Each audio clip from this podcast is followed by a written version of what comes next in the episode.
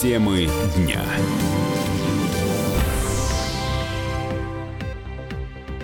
Прямой эфир на волне 98,3 FM эм на радио «Комсомольская правда». Вас в этом эфире приветствуют Петр Дикарев и Вадим Алексеев.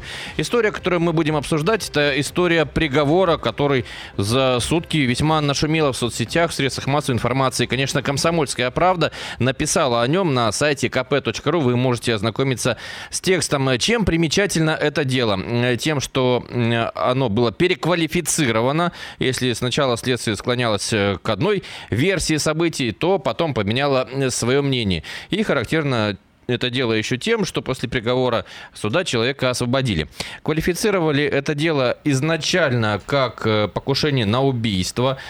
Пассажир такси атаковал таксиста, но затем его э, переквалифицировали на причинение тяжких телесных повреждений. И приговором суда объявили виновному три года лишения свободы. Но поскольку два года он уже провел в следственном изоляторе, э, его выпустили из-под стражи. Поскольку один день в э, следственном изоляторе приравнивается к полутора дням в колонии общего режима, получилось, что свой срок осужденный он уже провел за решеткой.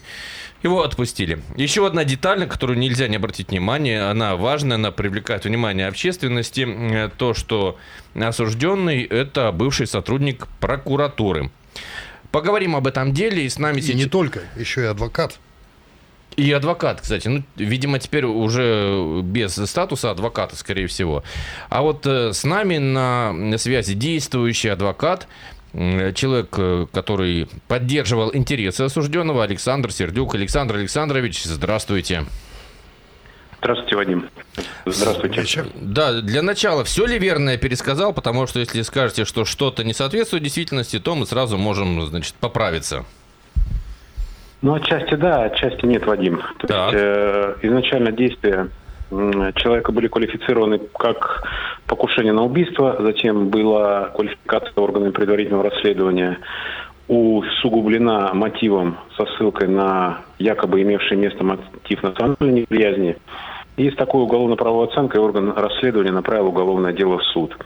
Сторона защиты изначально обращала внимание на явное несоответствие э, правовой оценки, которая давала следственным органам обстоятельствам произошедшего и дело касается не только квалификации, но и того самого факта, что никаких уголовно наказуемых действий человек не совершил. В действительности он защищал себя.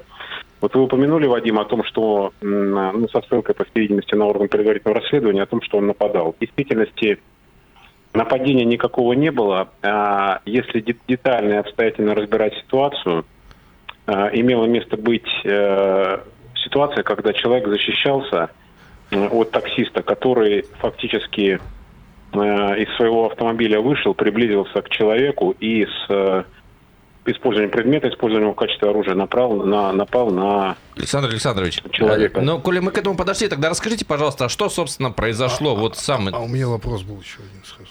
Ну и... А вот э, из э, двоих участников конфликта, кто был трезвый, кто был э, нетрезвый? Сразу скажу, я буду апеллировать только юридически установленными обстоятельствами, чтобы да. исключить какие-то разные толкования. Орган расследования вменял э, непонятно из каких э, оснований тот факт, что человек, который обвинялся, находился в состоянии алкогольного опьянения. В действительности этого не было. Суд исключил указание на наличие какого-либо алкогольного опьянения. И человек, который защищался, вот Вадим упомянул, что ранее работал в прокуратуре и работал адвокатом, видимо, это ему и привлекает внимание общественности к этой ситуации, был абсолютно трезв. Ну, я сразу здесь отмечу, что э, то обстоятельство, что человек работал в органах прокуратуры или, либо в последующем в органах адвокатуры, оно хоть и привлекает внимание общественности, но к обстоятельствам правовой оценки отношения не имеет. Э, к сожалению, вот органы расследования, когда обосновывали необходимость изоляции человека, ссылались по какой-то непонятной причине на службу в органах прокуратуры и впоследствии э, работу в органах адвокатуры как на некое обстоятельство, которое, по мнению органа расследования, э, давало основание полагать, что каким-то образом вот то, которое защищал, может воспрепятствовать производству по делу, что являлось абсолютно несостоятельным. Uh-huh. То есть, э, резюмируя, человек был абсолютно трезв. Но я здесь скажу, что а, и как юрист, и как человек, непосредственно осведомленный с материалами уголовного дела, точка в этом деле еще не поставлена. Суд постановил приговор, он еще сторонам не вручен и в законную силу не вступил. И сторона защиты, как я полагаю, сторона обвинения, наверное, будет оценивать э, содержание приговора и в дальнейшем принимать решение уже о э, обжаловании, либо его не обжаловании. Э, Александр Александрович, расскажите, пожалуйста, что произошло, собственно, потому что мы сейчас э, уже вокруг этого обсуждаем, а саму фабулу, так сказать, надо бы максимально донести до аудитории. Вы знаете, э, фабула все-таки она устанавливается приговором суда, который должен быть, который должен, подчеркиваю, вступить в законную силу, таково законодательство Российской Федерации. И на эти обстоятельства у стороны обвинения своя точка зрения, у стороны защиты, у меня как у защитника совершенно иная точка зрения. Произошло в действительности следующее. Человек, э, как пассажир, ехал вместе с водителем такси. А, следствие посчитало, что Э, в автомобиле такси были высказаны угрозы водителю э, совершения убийства. Ну, любой человек, который примерно представляет, где находится пассажир такси, где находится водитель, очевидно знает, что в такой ситуации водитель находится в заведомо невыгодном условии, в заведомо невыгодных условиях, поскольку он управляет автомобилем. Его обзорность как-то ограничена, он сосредоточен на дороге. Пассажир уже, если есть такое желание, э, совершить какие-то противозаконные действия, в действительности ничего не мешает это сделать. Почему-то это сделано не было, а органы расследования на это внимание не обратили. И кроме того, не обратили внимания на такие существенно важные обстоятельства, на которые защита акцентировала внимание еще на следствии. О том, что куда-то исчез видеорегистратор, который находился в автомобиле такси. Наверняка многие пользуются, вот жители города, услугами такси и обращали внимание, что в подавляющем большинстве случаев э, автомобили такси они оборудованы средствами видео регистратора, наблюдения за обстановкой в салоне. Ну, ну и второй все. момент, э, вот я повторюсь, это куда-то этот видеорегистратор почему-то исчез. И второй момент, у любого водителя такси э, существует инструментарий тревожного оповещения, когда возникает какая-то угроза его жизни и здоровью. Абсолютно у любого, который занимается услугами такси. И здесь вот тот человек, который был признан в качестве потерпевшего, кстати говоря, вот проблема в том, что изначально он допрашивался, плохо владея русским языком в отсутствии переводчика. Uh-huh. В чем уже было существенное нарушение уголовно-процессуального закона. Впоследствии э, органы расследования пытались исправить уже эту ошибку, и переводчик uh-huh. был назначен и суд в обязательном порядке рассматривал дело с участием переводчика. Но факт остается фактом. Александр Александрович, мы можем mm-hmm. не, несколько разочаровать нашу аудиторию, если мы все-таки не, эм, не поясним, о, о чем мы рассказываем. А мы до сих пор не пояснили. Вот смотрите, есть, значит, поездка в такси, в которой по версии следствия пассажир ваш подзащитный высказывал угрозу, по вашей версии не высказывал. Но что было дальше? Дальше что пассажир дальше? выходит mm-hmm. из автомобиля. Что было дальше? Mm-hmm. Водитель такси довез пассажира, а также еще, кстати говоря, с этим пассажиром были и другие пассажиры э, в машине. Он довез до пункта назначения, высадил пассажиров. В дальнейшем уже возникла у водителя такси полемика с пассажирами. Кстати говоря, не с тем человеком, защиту которого я осуществлял, а с другими лицами, которые являлись свидетелями по делу. Полемика по поводу оплаты. А, ну, что само по себе уже говорит о том, что человек, э, вступая в полемику, какого-то чувства страха не испытывал за свою жизнь и здоровье. Более того, Машина довезла пассажиров э, всех в ночное время. Э, и опять-таки орган расследования почему-то считал, что имело место покушение на убийство, хотя никто на жизнь таксиста не покушался, когда он привез пассажиров на место. А в дальнейшем таксист, имея возможность спокойно и беспрепятственно отъехать, собственно говоря, это и стал делать, но спустя некоторое время, э, отъезжая и останавливаясь, э, фактически совершал какие-то несколько странные маневры. И в последующем, так вот сильно не обременяя вас деталями этих обстоятельств, э, отмечу то, что водитель такси, который с точки зрения органов расследования э, опасался за свою жизнь и здоровье, почему-то остановился, э, взял со слов водителя такси палку, которая находилась у него в машине, вышел из машины и бег, бегом направился к тому пассажиру, которого, защиту которого осуществлял я, и стал осуществлять замахи этой палкой в область головы. Ну, несколько версий, которые не в полном объеме вяжутся с позиции органа расследования. Причем эти обстоятельства а палку в нашли, обвинении никак не были отражены, хотя они были установлены материалами дела. Ну, это если вкратце и немножко характеризовать ситуацию. А орган же расследования и сторона обвинения полагали, что человек покушался, а, постольку, поскольку я э, как бы в конце скажу еще, защищаясь, человек э, причинил телесное повреждение водителю такси. По версии органов расследования, это был, кстати говоря, это не установленный предмет. Орган расследования почему-то не принял меры к, там, к установлению этого предмета и вовремя не произвел осмотр места происшествия. А, по версии органа расследования, вот человек, который защищал, осуществил нападение по версии стороны защиты и по позиции стороны защиты, которая основана, как я полагаю, на материалах дела, поскольку я знаю, и это утверждаю, как э, не только как защитник, но и как осведомленный в обстоятельствах дела юрист. А, он защищался. В дальнейшем водитель такси, получив отпор, а, спокойно сел в свою машину и доехал до до места, где впоследствии уже была вызвана скорая помощь, и ему оказана была скорая медицинская uh-huh. помощь. Но если бы тот человек, защиту которого осуществлял я, хотел бы, как полагает органы расследования, совершить какие-то действия, направленные на убийство, ну, очевидно, вот при описанной даже мной ситуации ничего не мешало это, это сделать, э, даже в тот момент, когда таксист получил повреждения. Много вопросов. Ну, это вот вкратце, если говоря. Ну, повторюсь, здесь точки не расставлены по той причине, что приговор суда еще в законную силу не вступил, и более того, не вручен даже сторонами, пока он только был оглашен угу. в понедельник. Его То есть, смотрите, давайте уточним. Позиция следствия, что ваш подзащитный пассажир напал на таксиста, а ваша позиция, что таксист атаковал некой палкой, и, соответственно, ваш подзащитный вынужден был защищаться. То есть ударил его неким предметом, именно защищаясь. Вот. Да, но более того, эта палка была признаками э, металлизации металлическая труба, поскольку, ну, о чем пояснял сам защищающийся, защищающийся человек. И, к сожалению, место происшествия вовремя осмотрено не было а, когда произошли все эти события. То есть ну, а палки не было, да? Ну, как, как э, вещественное доказательство, палки не было. Нет, смотрите, э, ну, была металлическая просто... труба, с которой осуществлялось нападение, но, к сожалению, в ходе осмотра места происшествия орган расследования осмотр, осмотр места происшествия не произвел. Ну, то есть Ее она как изымал. вещдок не а фигурировала. Такси, сейчас я, давайте я закончу мысль. А uh-huh. водитель такси а, пояснил, что он нападал не с палкой а, металлической, а нападал со специальным средством, с резиновой дубинкой. Э, которая была у него изъята из машины, и в результате проведения экспертизы установлено, что она являлась специальным средством.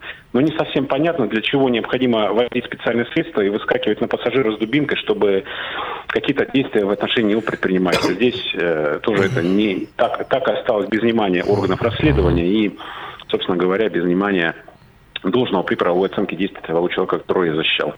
У меня есть одна ремарка и один вопрос. Угу. Вот ремарка такая.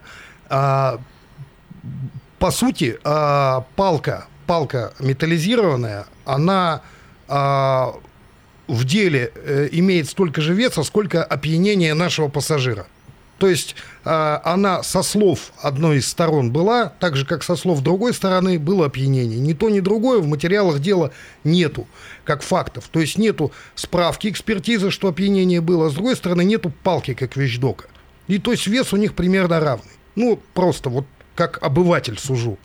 Исходя из сухих неправильно фактов. Судите, неправильно судите, так. объясню вам. Вы просто так судите, потому что не знакомы с материалами дела. А, давайте будем даже исходить из того обстоятельства, что в материалах дела есть изъятая резиновая палка, которую находилась у водителя такси. Эта палка по экспертизе признана специальным средством. И с точки зрения закона, даже если исходить из того, что и верить словам человека, который был признан в качестве потерпевшего о том, что нападение он осуществлял с помощью этой резиновой палки, само по себе такое нападение при нанесении удара в сторону головы человека дает ему основание и право защищать свое здоровье. Угу. Любой не, человек не, понимает, я это что не если, подвергал сомнению. Ну, приблизительно, приблизительно я просто к тому, что резиновая палка и палка металлическая вот, это разные вещи. является специальным средством ударить сильно человека по голове, но угроза угу. жизни очевидно присутствует, если не сказать больше. Александр Александрович, так, но потерпевший же, наверное, отрицает, что он нападал с этой палкой. Но здесь со ссылкой хотя бы на материалы следствия. Вы можете сказать, позиция потерпевшего, он-то, наверное, говорит, что он защищался этой палкой, да? Кстати, позиция потерпевшего, она на протяжении как расследования, так и судебного разбирательства видоизменялась. Я подчеркну, что изначально потерпевший был допрошен в отсутствии переводчика. А uh-huh. это очень важное обстоятельство по той причине, что он не владеет должным образом русским языком. А формулировки э, при формулировании показаний, они имеют очень важное значение, поскольку позволяют установить uh-huh. обстоятельства дела. Uh-huh. И со слов потерпевшего, он эту, вот когда он говорил, э, по-разному всегда э, излагая обстоятельства, Он говорил о том, что он вот такими действиями вынужден был защищаться, выйдя из машины и приблизившись к тому человеку, которого который был подвергнут уголовному преследованию. Но при этом мы использовал формулировки в своих показаниях о том, что я вышел, чтобы разобраться, Угу. Хотел побить, но не успел побить. То есть несколько разные были на протяжении как расследования, так и судебного разбирательства формулировки со стороны угу. потерпевшего. А, а, осталось но... два вопроса угу. у меня еще. Вот я, я бы их задал просто сразу подряд, чтобы ну, иметь возможность вам развернуто ответить, они взаимосвязаны. Первое. Правильно ли я понимаю, что ваша формулировка «дал отпор», она прозвучала вот в эфире только что. Именно она подразумевает э, колото-резанное ранение с э, повреждением межреберной артерии. Это называется вами дал отпор. Правильно я понимаю? А, во-первых, повреждения внутренних органов не было, а предмет, который, согласно обвинению, обладал действительно колющими средствами, согласно заключению специалиста, судебно-медицинского эксперта, а, являлся шлицевой отверткой mm-hmm. заостренными краями. Какая mm-hmm. бывает бытовая шлицевая отвертка. Поэтому mm-hmm. предмет этот установлен не был, а причинение такого повреждения возможно было согласно как э, э, предметом, обладающим колюще режущим средством. Mm-hmm. Если это говорить о ноже, то такой предмет должен обладать в обязательном порядке двумя с двух сторон заточенными краями, так и это могла быть шлицевая отвертка. Какая Я не утверждал ни в а коей мере, что это оружие. Отпора, совершенно верно, отпор, когда на человек нападает, человек защищается и дает отпор, сохраняя свою жизнь и здоровье, уклоняясь от ударов, которые летят в голову. Это именно отпор. Ничем иным это не назовешь. А, Александр а Александрович. Травмы головы угу. были зафиксированы? Ведь э, это же довольно легко. А существенные травмы остаются. Вы вот сейчас упомянули травмы в голову. Защищаясь от, от травмы. Вы знаете, вот слава богу, слава богу, что э, удалось человеку увернуться от тех ударов и проявить ловкость, от тех ударов, которые несли. Касательные повреждения были, но с учетом того, что судебная экспертиза проводилась спустя длительный период времени, э, естественно, те ссадины, которые были, они снизошли на нет. Но, слава богу, повторюсь, что человек уклонился и смог уклониться. Поскольку если бы уклониться не получилось, то ну, да. вряд ли бы черепная коробка осталась бы целой. Александр Александрович, ну вот э, ссадины, наверное, mm-hmm. сошли на нет еще в силу того, что э, пассажир э, осужденный и ваш подзащитный, он скрывался ведь от следствия. А почему он скрывался? Нет, он не скрывался. Он не скрывался. А, а как, как было? Он... он не скрывался. Дело вот в чем было тоже очень важное обстоятельство. Человек сам, э, когда узнал о том, что вообще э, им интересуются правоохранительные органы, сам добровольно явился в органы расследования. А спустя какое Сторона время? защиты обращала внимание на то, что он не скрывался по той причине, что легко очень проверить, скрывается человек или нет. Пожалуйста, средства авиаперелетов, средства железнодорожного транспорта. То есть проверить в условиях нынешнего 21 века, где находится человек, никакой сложности не представлялось. И вот вы понимаете, еще очень важный момент – человек явился, правоохранительные органы, был задержан 4 февраля, хотя явился сам. А 8 февраля оперативный сотрудник составляет справку о том, что он разыскивает человека, который скрывается. Хотя уже 4, 4 дня как человек находится в условиях а, изоляции. А совершено... временного содержания в дальнейшем СИЗО. А происшествие когда было, собственно? Происшествие было в 20-х числах января. Угу. Ну а что же подзащитный, который подвергся нападению и вынужден был защищаться, он сразу не стал сообщать правоохранительным органам о том, что такая прям... А зачем человеку сообщать, если он ничего противозаконного не сделал? Угу. Александр Александрович, спасибо вам за... У меня еще один А, еще, пожалуйста. Так не успел. То есть, вы знаете, вот, Вадим, вы очень важную э, тему подняли.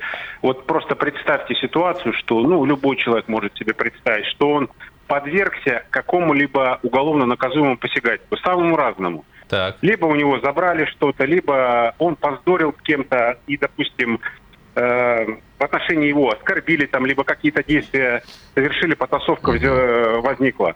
Если человек действовал правомерно, закон не обязывает его э, идти и заявлять в правоохранительные органы о совершенных каких-то в отношении него противозаконных действиях. Это является правом а не обязанностью человека. Но я бы еще сказал, вот что это, это является, э, я бы еще сказал, что это является неким разумным действием. Но это уже отдельная дискуссия. Вот у Петра еще один вопрос, и после этого, Александр Александрович, мы вас отпустим. Вопрос у меня простой. Я слышал, я не знаю, так ли это, ну, вот поинтересовавшись тех, кто ви- видел а, а, потерпевшего, что это довольно крупный мужчина. Сколько Знаете, у него рост, э, вес, и сколько рост веса у потерпевший, потерпевшего? Ну, это крупный физически развитый мужчина, поэтому, ну, мужчина в достаточно зрелом возрасте, то есть не пожилой, э, поэтому точно такой же, как и по практически точно такой же, как и тот, который был подвергнут уголовному преследованию. То есть, ну, человек то есть ну, они, так, они достоверно возраста. в равных и, весовых говоря, категориях. он даже был э, существенно моложе, чем, ну не было, а является э, существенно моложе, чем э, тот человек, который был подвергнут уголовному преследованию. Александр Александрович, спасибо вам за участие в эфире. Мы сейчас с Петром продолжим. Хотел вот еще позвольте, Вадим, так. сказать, вот ага. тут активно тоже вот муссируется бывший прокурорский работник там и э, в нынешнем э, человек, который работает в органах адвокатуры. Но я хотел бы обратить внимание, что профессиональная деятельность, а все-таки деятельность в органах прокуратуры и в органах адвокатского сообщества, это является социально полезной юридической деятельностью, ну никак не может рассматриваться как вид профессиональной деятельности, который исключает право человека на необходимую оборону и защищать себя точно так же, как и любой гражданин Российской Федерации, который занимается, допустим, иной профессиональной деятельностью. Александр Александрович, ну почему это, вот как вы выражаетесь, муссируется? Я абсолютно понимаю, почему, и я тоже этому уделяю внимание. Потому что люди предполагают, что бывшие коллеги могут проявлять, проявлять солидарность э, некоторую с, со своим в прошлом коллегой. Ну, здесь вам скажу следующее, чтобы mm. просто такие вот предположения какие-то отвергнуть. Вот в частности, а, в частности, человек в 2012 году ушел в отставку. Как вы понимаете, прошло с этого времени достаточно большой период времени, говорить, если там mm. о какой-то солидарности. Во-вторых, этот человек никогда не работал в органах судейского сообщества, и человек не работал в органах Следственного комитета а, с тем, чтобы говорить о какой-то солидарности. И Э, у нас э, в силу как и правоприменительной практики, так и в силу положений закона перед законом равны все, как э, в плане права реализации на самооборону, так и в плане неотвратимости уголовного преследования в случае совершения противозаконных действий. Ну, я бы вот с удовольствием с вами продолжил бы эту беседу тогда, когда все точки над «и» будут в этом деле ну, расставлены. Обязательно. Когда будет уже э, все-таки потом состоявшееся судебное решение, вступившее в законную силу, и будет юридически угу. поставлена точка. Пока, повторюсь, э, у стороны обвинения своя позиция по этому вопросу, у стороны защиты своя а объективно точки над «и» еще не расставлены. Договорились, договорились с, с интересом, продолжим разговор. Я так понимаю, что вы будете добиваться полного оправдания. Вашу позицию мы поняли. Вам спасибо за участие в эфире. Это адвокат Александр Сердюк. Петр, у нас э, с тобой есть около минуты времени до перерыва. Ну, пока давай, значит, наверняка у тебя многое накопилось сказать, вот какую-нибудь единицу информации. У меня только выдай. вот еще один вопрос возник. Так. Э, если я, допустим, имею опыт работы в прокуратуре и в адвокатуре, в ходе потасовки наношу человеку, пусть отверткой, да, проникающее ранение, а, есть два варианта. Либо я не трезв, чтобы не оценить, что я его нанес, угу. либо, если я трезв, я понимаю, что так или иначе это, ну, все равно какое-то основание, да, то есть это не просто стычка там, погрубили, разошлись, потолкались. То есть это меня пытались ударить, это мое право там заявить, не заявить, но я нанес человеку проникающее ранение. Либо я не понял, что я его нанес, это уже другой вопрос. Угу. Но если я понял, особенно э, имея такие юридические специальности, ну, наверное, я буду думать, что дело не кончится просто вот угу. разговорами. Ну что ж, поговорим об этом более подробно через э, пять минут после новостей. Темы дня. Мы возвращаемся в прямой эфир на волну 98,3 FM. Эм. Петр Дикарев и Вадим Алексеев. Несколько минут назад мы в эфире слышали Александра Сердюка. Это адвокат, э, который представляет интересы Э, человека, который получил приговор за стычку с таксистом, но по версии следствия изначально это было покушение на убийство, затем это было переквалифицировано в причинение тяжких телесных повреждений. Ну, а позиция нашего собеседника, с которым мы несколько минут назад э, говорили, что это была необходимая оборона. Ну, то есть, в принципе, не наказуемое уголовное деяние.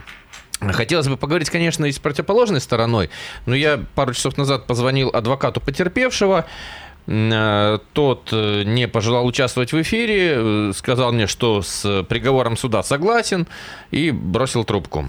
Ну вот поэтому позиция той стороны более подробно развернута нам не будет известна, но а тем более, что еще и сам водитель такси который по ту сторону угу. этой ситуации, он, как мы понимаем, плохо владеет русским. То есть э, его судьба была, по сути, ну, наверное, в руках его адвоката. Ну да, ну да. Ну что, давай принимать звонки 289 99 33 для ваших уважаемых радиослушателей комментариев. Этот номер открыт. Здравствуйте.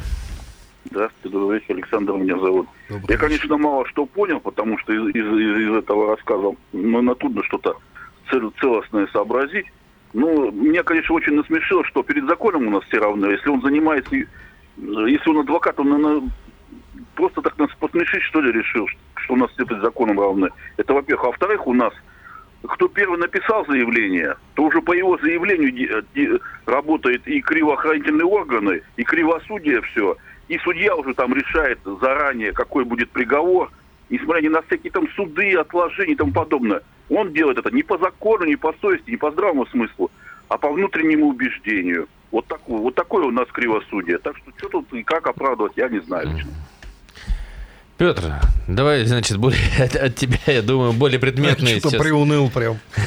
Приуныл, все у нас криво, косо как-то. И самому захотелось Но в чем-то можно согласиться с нашим радиослушателем. Я не могу согласиться лишь с тем, что он обобщает, что вот, значит, всегда только так, а не иначе. То, что у нас проблемы есть с правосудием, я абсолютно с этим согласен, да. И то, что кто первый написал заявление, действительно, он имеет некоторый приоритет. Скорее всего, это тоже присутствует. Но но, конечно, каждая ситуация индивидуальна. Ну, я хочу сказать, чтобы если, если бы у нас было такое уж совсем кривосудие, то, наверное, у нас бы не было ни одного исправительного учреждения, где содержатся бывшие сотрудники правоохранительных органов. Слушай, а, я допускаю, что сотрудники правоохранительных органов тоже могут получить приговор не по заслугам.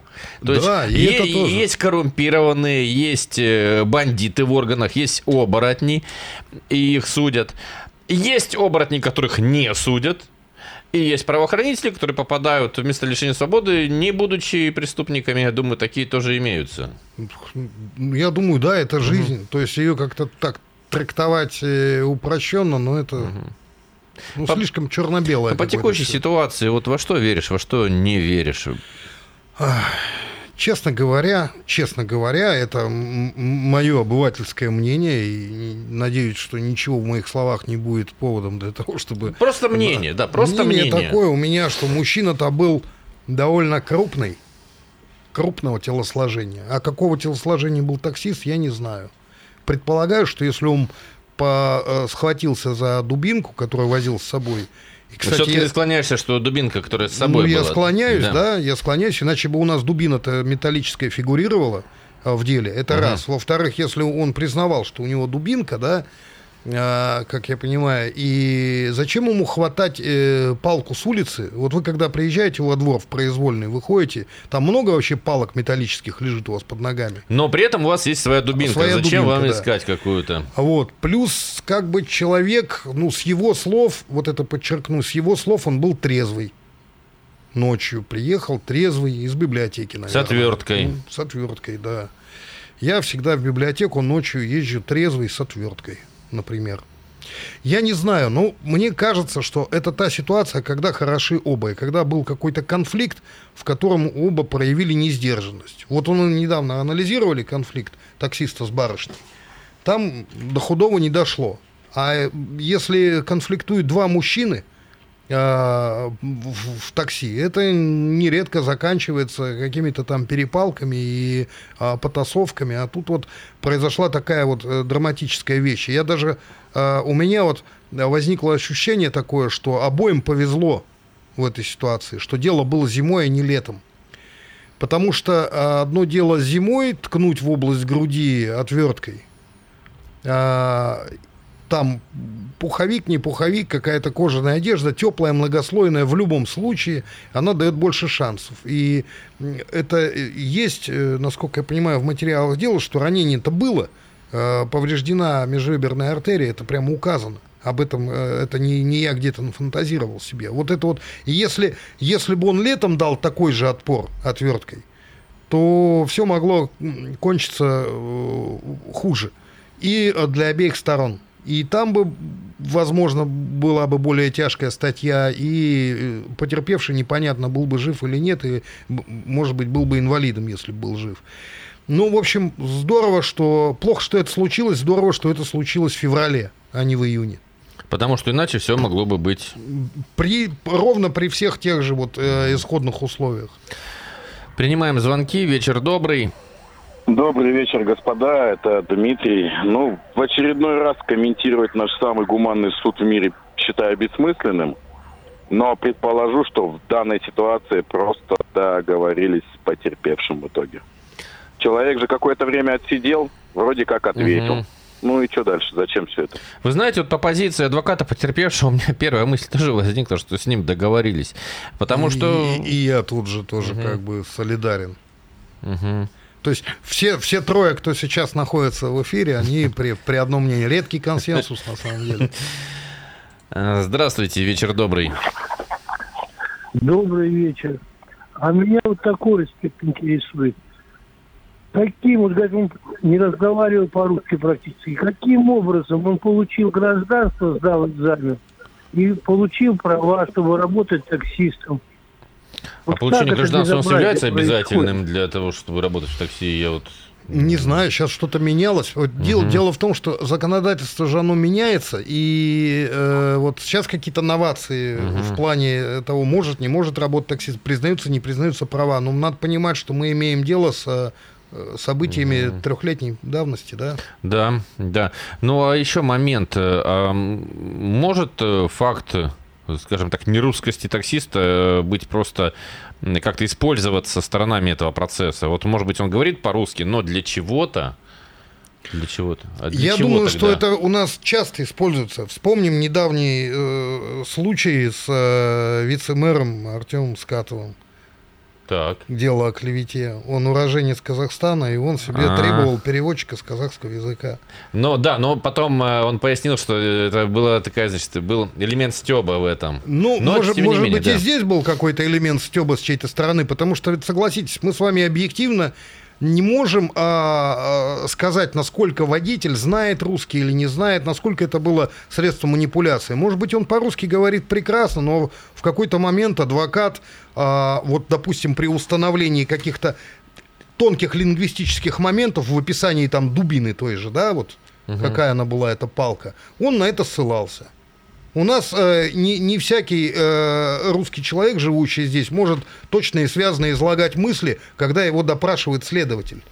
Ну, нам переводчика тут не попросишь в этой ситуации, угу. а у иностранца, э, божьей милостью, такая возможность есть. Примем еще звонок. Здравствуйте. Здравствуйте, Александр. Ну, я вот, признаюсь, самое вот самое начало не услышал, поэтому про палку нюансы как-то упустил. Но я здесь тоже склоняюсь скорее ко всему, к тому, что обе стороны не самые пушистые, потому что действительно откуда отвертка, вот так вот просто вот ходишь, и отвертка у тебя оказалась. А второе, мне не нравится, если ты потерпевший и считаешь, что все правильно, что того наказали, почему, а тем более адвокату не поговорить аудитории, тебе задают вопрос, так ты наоборот, донеси эту правду. А он бросает трубку. Вот и да, это да. как-то очень смущает. Я на самом деле абсолютно признаю право людей отказаться от комментариев. То есть э, человек имеет право не разговаривать со СМИ. Признаю, но в данном случае не понимаю. Э, в данном случае я не нахожу как разумного как объяснения. Это, не это как его характеризует. Да, то есть когда отказывается, например, обвиняемый говорить или его адвокат, здесь намного понятней. Э, да, потому что если человек э, обвиняемый и еще и сам понимает, что виноват, он может бояться вопроса. Ну да. Почему-то этот а товарищ а, здесь разговаривает, а тот нет. Вот. Да, да. Это, наверное, четвертый наш, да, к э, трем ну, лицам, да. которые в консенсусе. Я думаю, наш позвонивший Александр, он тоже, видимо... Что какой-то договорничок, может быть... И вот это, знаешь, место. это, наверное, если, если это так, но это лишь наше мнение, конечно, если это так, то это, наверное, самое отвратительное в ситуации. Потому что, вот мы говорили с Александром Сердюком, говорит он нам полностью правду или, или не говорит э, неправду, э, но в пользу клиента. В любом случае, его позиция логична, потому что он защищает человека. Ну, да, да? Да. Тот э, вышел на свободу и добивался свободы. Это тоже логично. Ну, всякий хочет, наверное, минимизировать свое наказание, вне зависимости от того, виновен или невиновен. А вот если человек предает э, своего доверителя, клиента, повторюсь, это только мнение, предположение, может быть, и не так, то вот это уже... Ну, скажем прям... так, мы от адвоката хотим большего в такой ситуации. Да, да. Это были Петр Дикарев, Вадим Алексеев. Всего хорошего, до свидания. Всего доброго. Темы дня.